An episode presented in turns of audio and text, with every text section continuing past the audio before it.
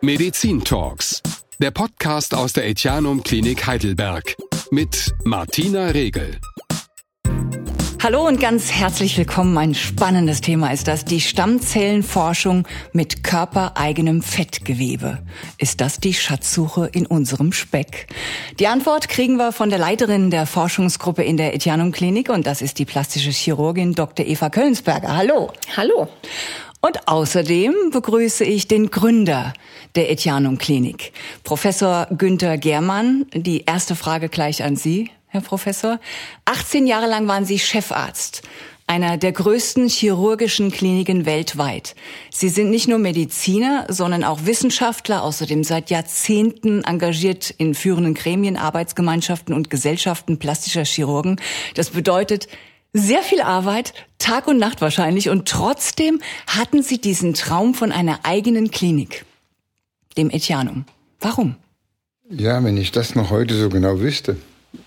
Nein, um ernst zu bleiben, es war immer ein Traum, etwas anderes zu machen als die Standardmedizin, auch wenn wir das damals an der BG in Ludwigshafen schon auf einem hohen Niveau verwirklichen konnten. Ich wollte einfach mehr Zeit haben für die Leute, die ich betreue. Ich wollte, dass man ein Ambiente schafft, in dem sich der Patient wohlfühlt und das trotzdem vom technischen Anspruch her einer Universitätsklinik entspricht, so dass man wirklich, ähm, wie das so schön heute heißt, the best of both worlds hat, nämlich ähm, ein Hotelambiente mit Menschen, die wirklich freundlich sind, nicht nur gehetzt und eine Medizin auf höchstem Niveau. Und dann entstand das. Und warum sollte es eine Klinik mit hauseigenem Forschungslabor sein? Naja, das hauseigene Forschungslabor haben wir mitgenommen, weil wir schon in Ludwigshafen mit Frau Köllensberger jemanden gewinnen konnten. Wir haben sie, wenn ich das so ablösefrei abgeworben, ja. Und ähm, die hat in Ludwigshafen das schon aufgebaut im Heidelberg, weil wir damals nur Flächen hatten im Bereich der Uniklinik Heidelberg. Und das haben wir einfach umgezogen. Ist nicht so, dass wir das hier erst gegründet haben, sondern wir kamen mit einer bestehenden Infrastruktur sowohl, sagen wir mal, gedanklich wie ähm, ausrüstungsmäßig schon hierher. Das Forschungslabor äh, zur Klinik gehörend war Ihnen weshalb so wichtig?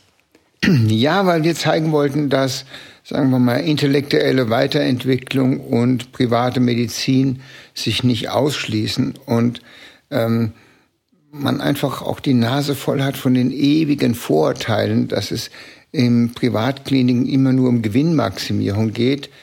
Ähm, wenn man sich die Krankenhauskonzerne anschaut, die heute städtische Kliniken übernehmen, da geht es sicher um mehr Gewinnmaximierung als bei uns. Und wir wollten einfach beweisen, dass man Forschung und Weiterentwicklung auch in einem Rahmen betreiben kann, der nicht an einem universitären Spital angesiedelt sein muss. Und damit sind wir bei Frau Dr. Köllensberger, die Chefin der Forschungsabteilung. Die Stammzellenforschung ist ja Ihre ganz große Leidenschaft. Da denken viele Zuhörer jetzt wahrscheinlich äh, spontan erstmal, oh, Stammzellen, damit kann man doch Menschen und auch Tiere klonen. Das kann man auch, gell? Ja, es gibt ja unterschiedliche Stammzellen. Und das ähm, ist immer ein großes Thema. Vor ein paar Jahren gingen ja die embryonalen Stammzellen auch durch die Medien. Das ist ein Thema, was recht negativ besetzt ist, weil diese Zellen nur aus Embryonen gewonnen werden können, sprich dafür eine Schwangerschaft beendet werden muss. Und das ist natürlich ein hochemotionales Thema, das auch ethisch und moralisch sehr schwierig ist. Aber das sind nicht die Zellen, mit denen wir arbeiten. Denn die gute Nachricht ist, dass wir alle Stammzellen haben. Die sind im ganzen Körper verteilt und besonders hoch konzentriert im Fettgewebe. Das ist ja was, was wir auch alle haben. Der eine etwas mehr, der andere etwas weniger. Und daraus können wir tatsächlich äh, in einem großen Ausmaß Stammzellen gewinnen, mit denen wir dann auch arbeiten. Was ist denn der Unterschied zwischen diesen embryonalen Stammzellen und den anderen? Das sind die sogenannten adulten Stammzellen, ne? Ja, also wir verwenden mesenchymale Stammzellen, die eben aus dem Fettgewebe kommen, die aber auch beispielsweise im Knochenmark gefunden werden. Embryonale Stammzellen ähm, kommen in der frühen Phase der Entwicklung zum Tragen und aus embryonalen Stammzellen kann sich alles entwickeln, vereinfacht gesagt. Mesenchymale Stammzellen sind zwar auch unreife Zellen und differenzierte Zellen, aber sie sind schon etwas weiter fortgeschritten und etwas weiter festgelegt auf einen bestimmten Bereich, in dem sie sich bewegen können. Ähm, so dass wir aus einer mesenchymalen Stammzelle ohne größere Kräfte von außen jetzt keine neuen Menschen schaffen könnten, sondern wir diese Zellen in anderen Bereichen einsetzen. Es laufen ja weltweit Studien zu Stammzellentherapien bei zum Beispiel Herzkrankheiten, neurologischen Erkrankungen, Diabetes, Multiple Sklerose und vielen anderen Krankheitsbildern. Frau Kölnsberger, jetzt ist ja Ihr Fachgebiet die plastische Chirurgie. Wie könnte denn da der Einsatz von Stammzellen aussehen? Also die plastische Chirurgie ist ja auch fächerübergreifend auch in anderen Bereichen tätig. Das heißt, teilweise haben Sie schon Dinge genannt, die für uns durchaus auch relevant sind. Also ich sag mal, ein Diabetiker, der dann im fortgeschrittenen Alter, wenn der Diabetes vielleicht auch nicht immer so ganz super genau eingestellt war, ein offenes Bein entwickelt. Das wäre zum Beispiel auch was, wo wir uns unsere Stammzellen vorstellen könnten. Wundheilungsstörungen generell, Durchblutungsstörungen, ähm, ja, einfach die Geweberegeneration auch äh, zu verbessern, zu unterstützen. Entzündliche Prozesse wären etwas, wo wir uns die Stammzellen modulierend vorstellen könnten. Also der, der mögliche Einsatzbereich ist tatsächlich relativ breit. Bleiben wir mal bei dem Thema ähm, Wunden, ähm, Wundheilungsstörung. Was läuft denn falsch in einem Körper, bei dem die Selbstheilungskräfte bei der Wundheilung versagen? Ich glaube, das kann man so ganz einfach auf einen Punkt gar nicht sagen. Es sind oft mehrere Komponenten, die da reinspielen. Die Durchblutung ist nicht mehr gut. Es gibt vielleicht einen Mangel an Mikronährstoffen. Es gibt Bakterien, die in der Wunde drin sind, die da nicht reingehören. Ähm, es mag Medikamente geben, die die Wundheilung auch ähm, ja stören, sage ich mal, in Richtung Modulation des Immunsystems. Ähm, also das sind verschiedene Komponenten, die da reinspielen, weil natürlich, wie wie Sie vielleicht auch andeuten wollten, ist es so, dass der Körper ja eigentlich schon in der Lage wäre, diese Probleme selbst zu lösen, weil diese Zellen ja auch immer vorhanden sind. Aber manchmal ist es einfach so, dass es in dem Moment ein bisschen der Unterstützung bedarf. Und das ist der Punkt, wo wir dann mit unseren Stammzellen ins Feld kämen. Mhm. Wie gewinnt man denn aus Fett Stammzellen? Es gibt grundsätzlich zwei Möglichkeiten. Entweder macht man das mechanisch, also durch Zentrifugation, indem man das Fett durch Filter hindurch ähm, prozessiert, oder man macht das mit Enzymen zum Beispiel mit Kollagenase. Und das Fett können wir gewinnen, indem wir entweder eine Fettabsaugung machen, so wie man das vielleicht auch aus dem ästhetischen Spektrum schon kennt, oder indem wir ein Stück Fett entnehmen, was vielleicht sowieso bei einer Operation anfallen würde. Und das können wir dann verwenden und aus diesem Fett eben die Stammzellen isolieren. Was, wenn ich jetzt zum Beispiel super rank und schlank bin und überhaupt keinen Speck habe am Körper? Also, dass man so gar keinen Speck findet, ist schon sehr selten. Also ich würde sagen, bei den allermeisten Menschen gibt's doch so ein ganz kleines bisschen was zu holen.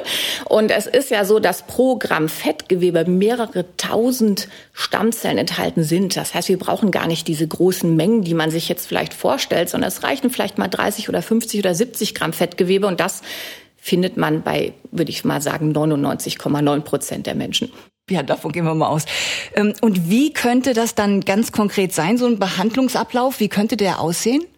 Also es wäre so, der Patient würde aufgenommen, man würde gewisse Voruntersuchungen machen, ähm, man würde dann eine Operation anstreben, steril abwaschen, der Patient wäre in Narkose und dann würde man aus dem vorher ausgewählten und angezeichneten Gebiet das Fettgewebe absaugen oder entnehmen, dann im OP bereits das Fett verarbeiten, enzymatisch die Zellen herauslösen und ähm, könnte sie dann schon in derselben OP auch dem Patient wieder zurückgeben an die Stelle, wo wir diese Wirkung auch haben wollen. Also nicht ins Blut äh, systemisch, sondern tatsächlich direkt vor Ort, wo wir diese Wirkung auch möchten.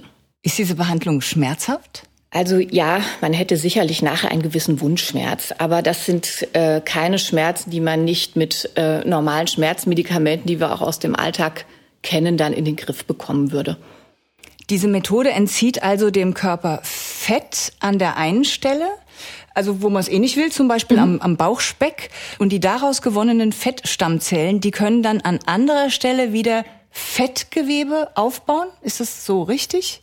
Das könnten sie, aber das wäre gar nicht unbedingt das, was wir wollen.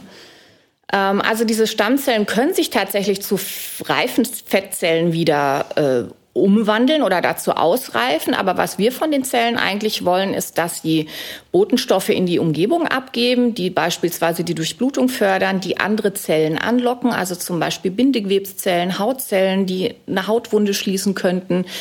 Ähm, dass sie das Immunsystem modulieren, ähm, dass sie eine Entzündung bekämpfen. Das wäre eigentlich das, was wir wollen. Also wir wollen gar nicht unbedingt, dass aus diesen Stammzellen wieder Fettzellen werden. Theoretisch ist das aber natürlich möglich. Herr Professor Germann, wären dann äh, zum Beispiel bald die Brustimplantate überflüssig, weil der Körper mit Fettstammzellen Brüste wieder wachsen lässt? Nein, das ist eine Illusion, der wir uns mal hingegeben haben. Wir wissen aber heute schon, wir setzen ja heute schon Fett zum Aufbau einer verloren gegangenen oder auch einer zu kleinen Brust ein. Wir wissen aber auch, dass von diesem Fett, was wir dann transplantieren, eine gewisse Menge, irgendwo zwischen 40 und 60 Prozent, nicht einheilen. Und dass dann, was dann übrig bleibt, einen hohen Prozentsatz auch an Stammzellen enthält. Aber dass man das in mehreren Passagen machen muss, um eine gewünschte Größe zu erzielen. Also das können wir bereits.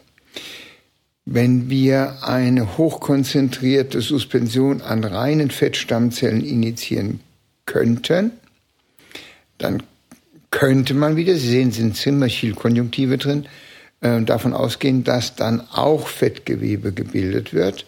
Wir selbst konnten nachweisen, dass die Möglichkeit einer bösartigen Entartung in, bei der Fettgewebstransplantation in die Brust praktisch ausgeschlossen ist. Das sind ganz wichtige Erkenntnisse gewesen, dass man nicht mit der Implantation von potenten Zellen äh, eventuell bösartige Wachstumscharakteristiken hervorruft. Aber der Traum, dass man Fettstammzellen entnimmt, die so vermehrt, dass sie große Mengen haben, die möglicherweise noch auf ein Gerüst transplantiert und dieses Gerüst ähm, so in die Brust transplantiert, dass man ein konventionelles Implantat ersetzt. Das ist eine Vision, aber wir sind noch weit weg von der Vision. Aber der Weg dahin, den haben wir beschritten. Also das könnte tatsächlich in Zukunft irgendwann möglich sein. Ja, also das äh, ist, fällt ja so unter dieses Gebiet Tissue Engineering, Gewebe neu bilden. Ähm, das ist sicherlich etwas, äh, was in der Zukunft ein spannendes Thema sein wird. Wir sind im Moment mehr daran interessiert, was die Zelle an sich kann, also ohne ein zusätzliches Gerüst, dass diese Zelle im Körper Regenerationsprozesse anstoßen kann, ohne dass wir da nochmal zusätzlich Material implantieren müssen. Mhm. Wenn das Gewebe jetzt durch die Stammzellen wieder regeneriert, dann könnte man vielleicht aber auch in Zukunft sicher ein Facelifting sparen, weil man dann ähm, stattdessen einfach eine Stammzellentherapie bekommt, wenn man zu viele Falten hat. Also das ist jetzt Vision und Wirklichkeit schon durcheinander geworfen. Wir halten ein Patent. Ähm, wir halten ein Patent, das nachweisen konnte, dass die Injektion von Fett oder die Transplantation von Fett unter die Haut die Alterung der Haut aufhält. So, das war für uns eine ganz tolle Sache. Das zahlt sich geldmäßig nicht aus, weil das einfach von zu vielen Leuten nachgemacht werden kann. Aber wir haben die Erkenntnis gewonnen. So, daraus resultiert in der täglichen Praxis, dass es kaum Kollegen gibt, die noch Facelifts machen, ohne dass wir an bestimmten Stellen Fett platzieren. Oberlippe, nasolabiale Falten, äh, Wangenbereiche, ja, wo wir wissen, dass zur Straffung der Haut dazu die Implantation von Fettgewebe, was wir noch in bestimmter Weise aufbereiten, um auch den Stammnählanteil zu erhöhen, dass das neben dazu noch eine wirklich verjüngende Wirkung für die Haut hat. Und das sehen wir auch. Dass man ein Facelift komplett ersetzt, wird nicht der Fall sein können, weil dazu zu viel mechanische Kräfte an den Geweben ziehen. Weil wir kämpfen ja gegen die Schwerkraft und die Schwerkraft ah. ist dann nicht komplett überwindbar, aber wir haben heute schon ein, wenn man das so will, ein multimodales Vorgehen, dass wir Haut verjüngen, und damit manchmal auch auf dieses ganz straffe Ziehen verzichten können, weil wir die Effekte beider Verfahren kombinieren können. Hm. Ähm, was, was hat das denn, was hat denn diese Th Therapie für Vorteile gegenüber zum Beispiel Hyaluronunterspritzungen, die ja auch Falten auffüllen sollen? Ja, wenn wir jetzt nur im ästhetischen Bereich bleiben, dann ist es einfach so, dass wir wissen, das Gesicht ist sehr gut durchblutet, die Haut, und wir wissen, dass der Anteil des Fetts, was der Fettzellen, die eingebaut werden, irgendwo dann schon zwischen 60 und 70 Prozent liegen im Vergleich zu anderen Körperregionen. Hyaluron wird abgebaut. Das heißt, das ist ein ständiger Wiederinjektionsprozess ähm, mit auch dem Risiko, dass sich kleinere Zysten und auch Granulome bilden können. Beim Fett ist es so, dass der Erfahrene im Gesicht nicht wesentlich überkorrigiert, sondern gerade so ein bisschen, weil die Einheilungsrate so hoch ist. Und das bleibt. Also diese Frage müssen wir auch Patienten immer wieder beantworten. Ja, wann ist das weg? Das, was bleibt, bleibt für immer. Und, und das kann aber auch, geht weg. Das kann aber dann auch nicht sein, dass man Fett gespritzt bekommt und dann die Zellen, die Fettstammzellen sich vermehren, weiter wachsen und dann äh, statt die Falten, dass die ausgebügelt sind, plötzlich äh, Beulen bekommen. Das Interessante ist, dass das nicht passiert. Das passiert nur dann, wenn Sie aus Gründen, die ich jetzt gar nicht sagen wir, mal, diskutieren will, an eine Stelle einfach zu viel hinspritzen und der Körper das nur abgebaut bekommt, indem äh, sich das auch abkapseln kann. Aber mit der Erfahrung, die wir haben und der Injektionstechnik, die wir benutzen, sieht man sowas nicht.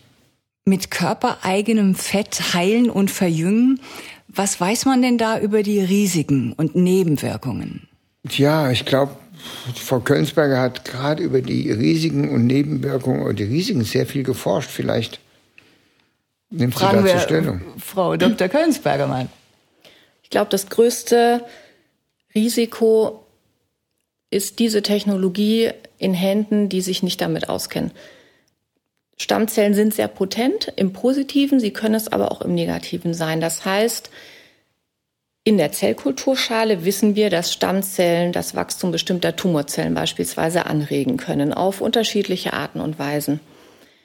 Ähm, man muss sich dieser Dinge immer bewusst sein und dementsprechend auch die Patienten auswählen, denen man so eine Behandlung anbietet. Das ist sicherlich nicht für jeden zu jedem Zeitpunkt geeignet.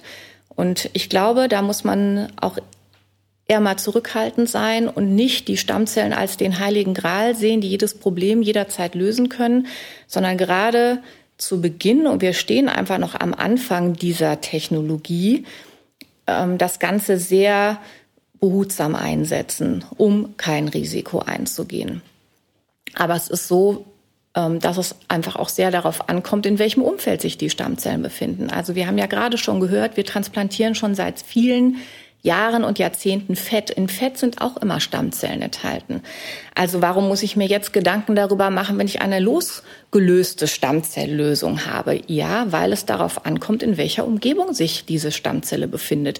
Ihr Verhalten wird von der Umgebung beeinflusst. Das heißt, wenn sie im Fettgewebe sitzt, dort, wo sie sich immer aufhält, dann bleibt sie meistens einfach in einem Ruhezustand, bis ein adäquates Signal von außen kommt, das sagt so und jetzt bitte beweg dich, tu irgendwas. Wenn ich sie aber herauslöse und bringe sie an einen anderen Ort, dann muss ich damit rechnen, dass sie sich anders verhält.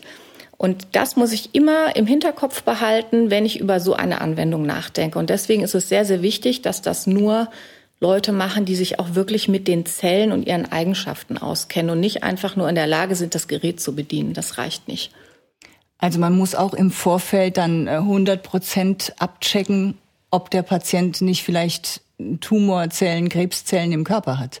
Ja, also zumindest jemand, der bekanntermaßen einen Tumor hat, da sollte man sehr, sehr zurückhaltend sein. Es gibt auch Forscher, die sagen, Stammzellen können auch eine modulierende Wirkung haben. Also das muss nicht immer negativ sein. Das ist ja auch eine, eine Eigenschaft, die es gar nicht so einfach macht, Stammzellen zu verstehen, weil sie nicht immer gleich reagieren. Es kommt auf die Umgebung an. Es kommt darauf an, was passiert sonst noch? Was hat der Patient sonst noch für Erkrankungen? Gibt es irgendwo noch eine Entzündung oder ähnlichem?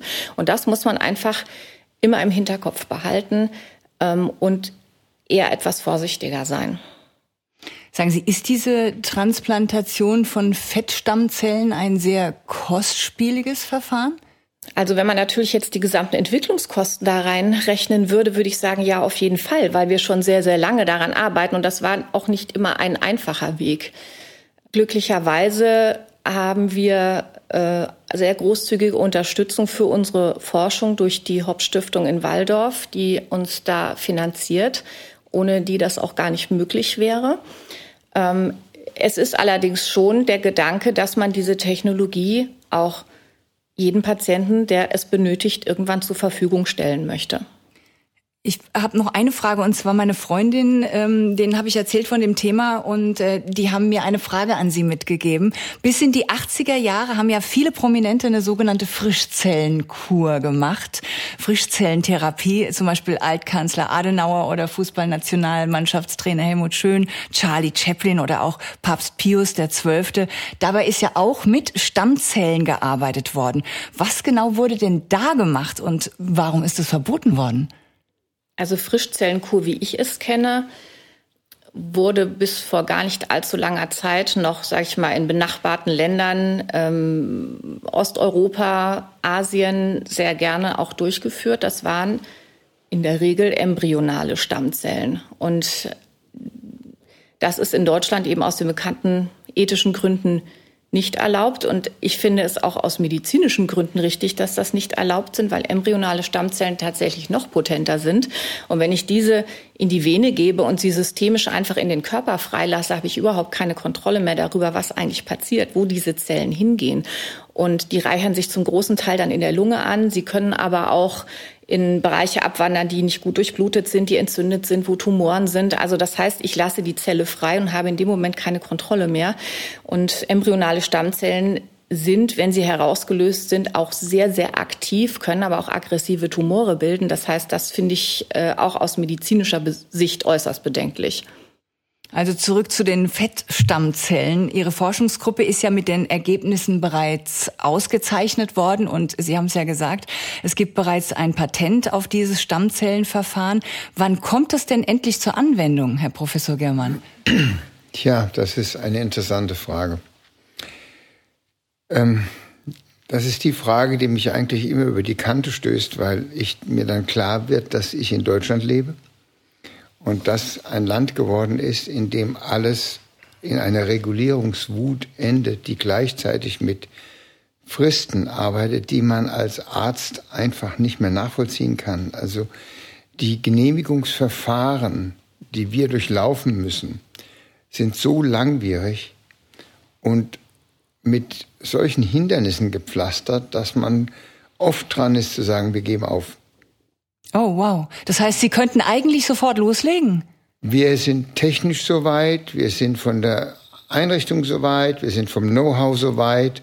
Und dann kommt irgendetwas, wo man dann nochmal eine Serie machen muss von zehn Patienten, weil irgendwas in dem Wortlaut einer, ich sage jetzt mal böse, in dem Wortlaut einer Nebenwirkungsbeschreibung sich geändert hat.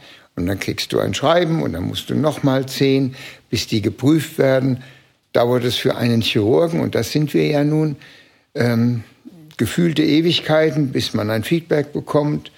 Wenn wir nicht glücklicherweise einmal Unterstützung durch eine Kollegin erhalten hätten, die in einer nachgeordneten Behörde arbeitet, würden wir, glaube ich, heute noch auf entsprechende Regulationsbestimmungen warten. Deutschland ist kein Land mehr, das ähm, Forschung an dieser Stelle fördert muss man eindeutig sagen. Uns werden mehr Steine in den Weg gelegt. Und es ist ja doch überhaupt keine Frage, dass wir die ethischen Grundlagen nicht verletzen dürfen, dass wir die wissenschaftlichen Grundlagen nicht verletzen dürfen. Ich glaube, das ist für jeden, der klinisch wissenschaftlich tätig ist, klar. Aber trotzdem ist es so, dass es so viel Behinderung und Verzögerungen vor allem gibt, dass wir auch irgendwann gesagt haben, ja, also das, das äh, raubt uns den letzten Nerv. Wir entweder machen wir es mit amerikanischen Kollegen zusammen und gehen weg, ähm, oder wir geben es auf. In anderen Ländern handhabt man das auch tatsächlich alles weniger kompliziert, ne? Ja, und wir wollen jetzt nicht, wie Frau Kölnsberger vorhin gesagt hat, also Länder wie Ungarn, da ist das Regulatorische so wenig ausgeprägt, dass ich eher besorgt wäre, dass wir diese äh, Form, also diese Qualitätsstandards hier bekommen. Aber es gibt einfach Länder, wo es unter Beachtung der ethischen Protokolle schneller geht. Und wir sind immer hinten dran. Also die sind mit dem Zug längst aus dem Bahnhof, da überlegen wir noch, was für ein Ticket wir kaufen. Und das geht ja nicht nur uns so, das geht ja vielen anderen so. Äh, wir bauen gerade bei uns im Garten ein Forschungsgebäude, ähm, wo die Wissenschaftler, die das auch, sagen wir, als Geschenk äh, eines großzügigen Mäzens bekommen, die regulatorischen Voraussetzungen, bis wir einen Bauantrag stellen durften, haben 18 Monate gedauert. In der Zeit hat sich das Gebäude um 25 Prozent verteuert und wir haben noch nicht mal die Schaufel in der Erde. Ähm, das ist einfach zu lang und entmutigend. Die bürokratischen Mühlen bei uns in Deutschland, die malen leider extrem langsam. Sie malen extrem langsam. Und das ist einfach gefährdend für das ganze Land. Wir gefährden unseren Wissenschaftsstandort und damit gefährden wir den Wirtschaftsstandort. Und das Bewusstsein, was ich immer wieder fassungslos zur Kenntnis nehme, dass ähm, Fortschritt auch alle die Arbeitsplätze von den Menschen sichert, die das Gefühl haben, ja, sie werden ja von der Behörde bezahlt. Ja, das werden sie halt nicht. Sie werden von uns allen bezahlt. Und das kann nur funktionieren, wenn man Projekte fördert. Und nochmal, ich möchte das wirklich betonen, Projekte fördert unter Beachtung der ethischen Rahmenbedingungen. Ich glaube, das ist selbstverständlich. Aber was wir in den Jahren jetzt als kleine Forschungsgruppe an Hindernissen erlebt haben, das hätte andere zur Aufgabe bewegt. Was ist denn Ihre Zukunftsvision bei diesem Thema, also Einsatz von Stammzellen? Was wünschen Sie sich? Also meine Zukunftsvision ist, und Sie erinnern sich vielleicht, es gab einen berühmten Kardiologen in Frankfurt, der hat sich selber einen Herzkatheter gesetzt. Und ich habe es schon ausprobiert an meinem Leistungssport geschädigten Sprunggelenk, dass auch die Folgen von Arthrose zumindest so weit gemindert werden, dass ich eine gewisse Alltagstauglichkeit erhalten habe, ohne operiert werden zu müssen.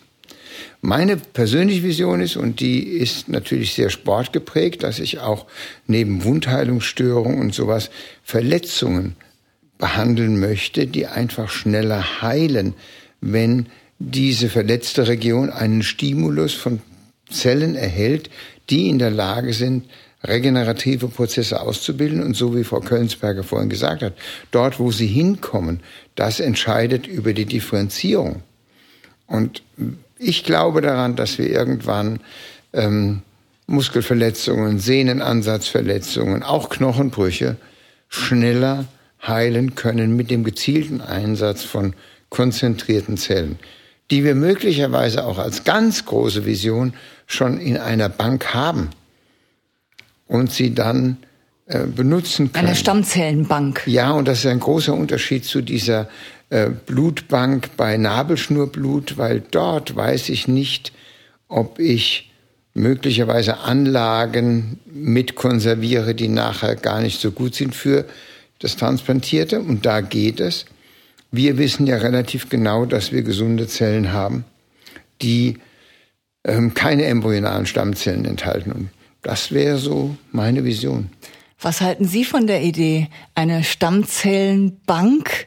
auf die dann jeder Patient zugreifen kann, wenn er ein Problem hat. Ja, ist doch eine tolle Idee. Also ich sag mal, wenn ich mich operieren lasse und da fällt etwas Fettgewebe ab, das nicht für die OP oder nachher noch benötigt wird, dann kann man daraus Zellen isolieren und die einlagern lassen in der Zellbank. Und wenn ich dann 20, 25, 30 Jahre später eine Arthrose im Knie habe, und die konservativen Maßnahmen ausgeschöpft sind, ich aber keine Prothese möchte, könnte man ja diese Zellen heranziehen und sagen, jetzt geben wir den Ganzen eine Chance. Was denken Sie, sind Stammzellen ein Allheilmittel, das wir irgendwann in der Zukunft in allen Bereichen haben werden? Das wäre sehr schön. Ich finde den Gedanken so ein bisschen gefährlich, weil das ähm, eine zu große Hoffnung in die Technologie setzt. Und wir sind ja alle ungeduldig. Und wenn wir sagen in der Zukunft, dann denken wir eigentlich so in drei oder vier oder fünf Jahren und das wäre zu schnell. Also ich glaube schon, dass die Stammzellen wirklich sehr, sehr potent sind und wir damit auch sehr viel erreichen können. Aber ich finde es wichtig, gerade am Anfang zu sagen, wir beschränken uns jetzt auf bestimmte Anwendungsgebiete, gucken uns erstmal an, wie das funktioniert, gewinnen dort mehr Erfahrung, können natürlich schon Visionen für die Zukunft entwickeln, ganz klar. Aber äh, ich würde das jetzt nicht so verkaufen wollen, dass wir sagen, also auf jeden Fall können wir damit in, in der Zukunft alles heilen und es wird keine Krankheiten mehr geben. Das äh, halte ich dann doch für überzogen. Medizinische Regeneration und Anti-Aging mit körpereigenen Fettstammzellen. Darüber haben wir auch gesprochen, haben wir viel erfahren. Interessantes heute. Ich sage Dankeschön an die beiden Mediziner und Forscher, Dr. Eva Köllensberger und Professor Günter Germann. Vielen Dank. Danke. Sie hörten Medizin Talks, der Podcast aus der Etianum Klinik Heidelberg. Eine Produktion von On Air Production im Auftrag der Etianum Klinik. Verantwortlich für den Inhalt Roland Syndikus. Moderation Martina Regel.